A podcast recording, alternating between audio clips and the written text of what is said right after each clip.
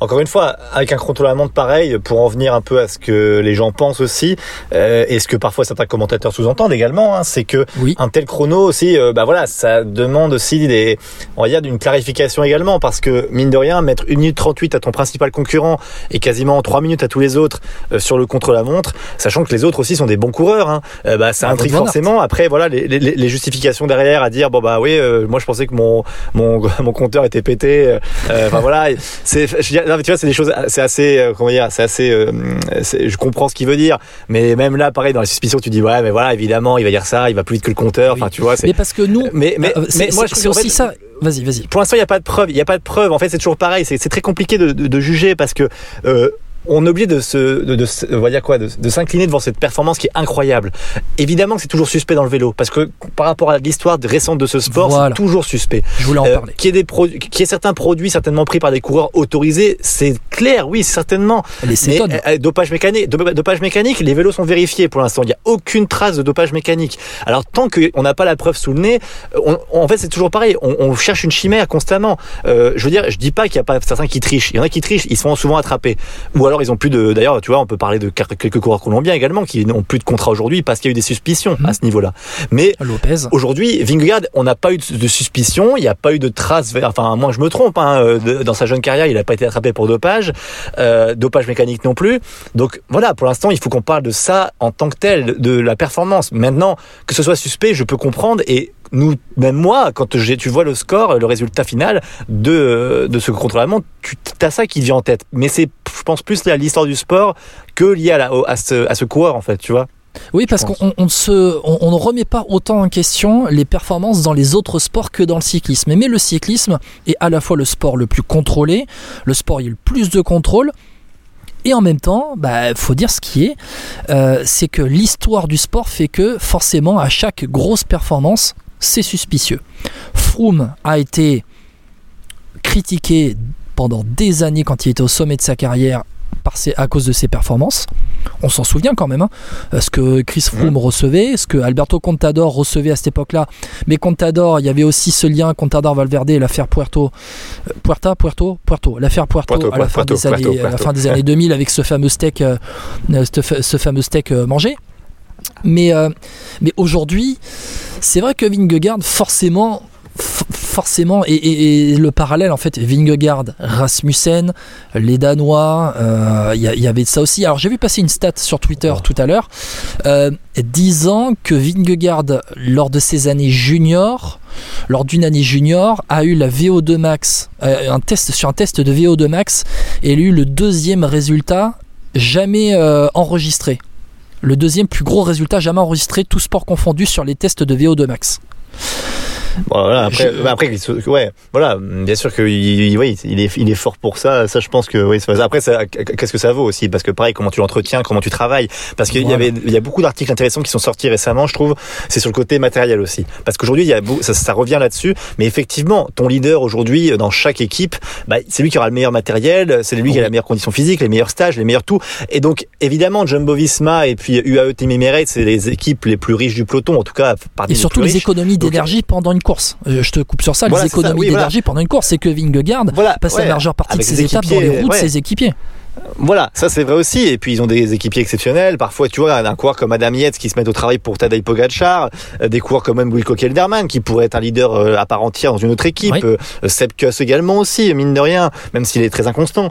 Euh, voilà, moi, je, voilà, c'est- un débat sans fin et, et je pense que on en avait déjà parlé une fois d'ailleurs. Tu te rappelles de, de ce débat dopage C'est un des premiers, euh, une des premières émissions qu'on avait faites en longueur, tiens, Oui. avec Nicolas Fritsch euh, et puis Et avec Romain Feuillu. Romain Feuillu, euh, Ouais. qui était assez intéressante. Hein. Et euh, d'ailleurs que vous avez beaucoup appré- apprécié hein, parce que je crois que c'est une des euh, voilà une des vidéos à l'époque sur YouTube et puis même un des podcasts les plus écoutés. Mais Oui. je pense qu'on pourrait presque en refaire un parce qu'aujourd'hui ça a tellement évolué. Maintenant on a une suspicion sur tout en fait. C'est même plus sur le dopage sanguin, sur le dopage physique, c'est sur le même le dopage mécanique. Et moi je disais assez, assez, assez intéressant. On oublie toujours, mais euh, c'est toujours vérifié les vélos. Hein. C'est que souvent on se dit ah bah non mais c'est pas vérifié ou ils en prennent un ou deux. Oui, oui. Je crois que j'avais lu Quand ils vous en regardez- 68, je crois ils, ils prennent 68 Et- vélos, je crois en moyenne, enfin 50 vélos, à peu près 68. Ouais, je crois que c'est comme ça. J'étais sur, final- de France, sur Tour de France la première semaine. On avait un, rapport de presse, euh, un communiqué de presse à chaque fin de journée en disant euh, l'UCI a contrôlé tant de vélos. Alors c'est à chaque fois dans la cinquantaine de vélos. Euh, donc ça fait aller, on va dire, le tiers de à peu près du, peloton, plus du tiers ou le quart du peloton.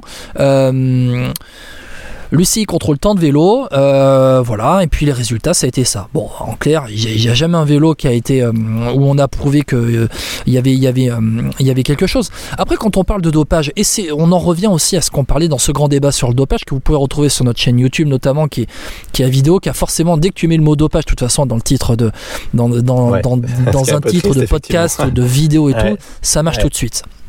Mais où où est le curseur du dopage? Où est le curseur du dopage, on va dire, physique, physiologique? Est-ce que tu considères les cétones comme du dopage? Les cétones ne font pas partie de la liste de produits interdits. Bon, ce n'est pas du dopage car ce n'est pas interdit.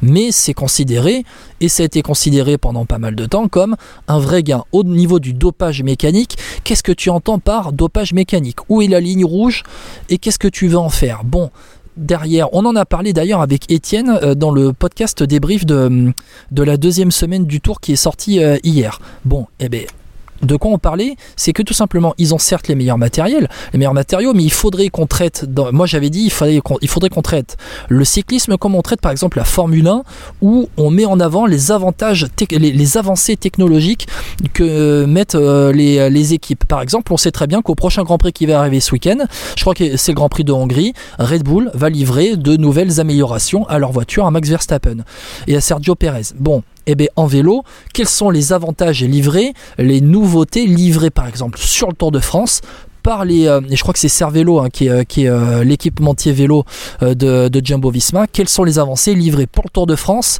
à Jonas Vingegaard et à l'équipe Jumbo Visma? Je pense que ça ne doit pas être tabou, ça devrait être beaucoup plus mis en avant parce que c'est une guerre technologique entre guillemets, mais ce n'est peut-être pas du, du dopage mécanique, c'est peut-être juste une guerre technologique des avancées et des choses qui aujourd'hui représentent des gains plus que marginaux dans une victoire pour le Tour de France et on l'a vu aujourd'hui sur le chrono. Et pour résumer, en tout cas, sachez que nous, on parlera évidemment toujours des faits euh, qui sont en tout cas vérifiés, euh, voilà, au niveau du dopage, qu'il soit mécanique euh, ou physique. Guillaume, pour passer quand même à la suite, parce que, ouais, vas-y, vas-y. Je vais, alors, pour terminer sur ça, tu as raison. On, le rappelle encore une fois. Nous, on est journalistes, on ne s'attache qu'aux faits.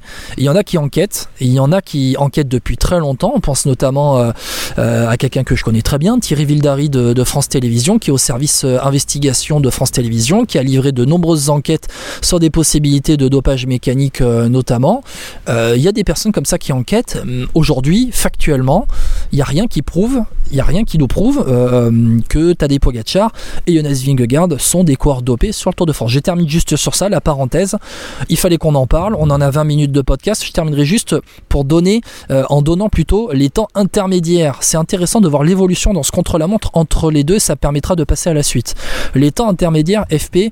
Donc le premier temps intermédiaire, le premier alors attends, je vais tourner la page dans mon roadbook parce que j'ai. Voilà j'ai euh, voilà. Le premier chrono intermédiaire était après 7 km 7 km 1 on avait une première cote après la, sortie de, Passy et puis ça redescendait un petit peu. Au premier chrono intermédiaire après 7 km 1 Vingegaard avait collé 16 secondes à Tadej Pogacar. Dès les premiers virages dès la sortie dès la sortie du sas de départ euh, de la rampe de lancement les deux premiers virages il y a des coureurs qui ont chuté. Vingegaard a pris beaucoup plus de risques que Pogacar dans ces euh, dans ces virages là avec la descente derrière le reste de la descente Vingegaard a pris des risques énormes, a beaucoup mis les mains sur les prolongateurs et peu sur, euh, on va dire, euh, les, euh, peu, sur, peu sur les poignets pour éventuellement freiner. Et Vingegaard a pris beaucoup de risques dans les courbes, tout était étudié.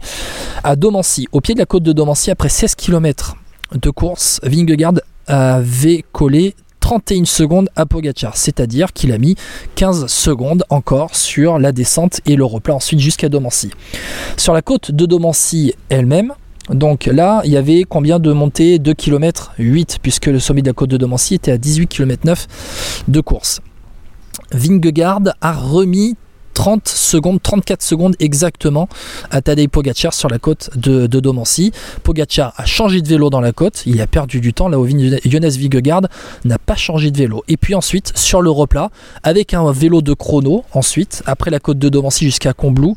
Donc il y avait euh, un peu moins de 4 km, 3 km 5 exactement entre le sommet de la côte de Domancy et Combloux. Jonas Vingegaard avec un vélo de chrono alors que Tadej Pogacar n'avait pas repris un vélo de chrono. Vingegaard lui a mis 43 secondes.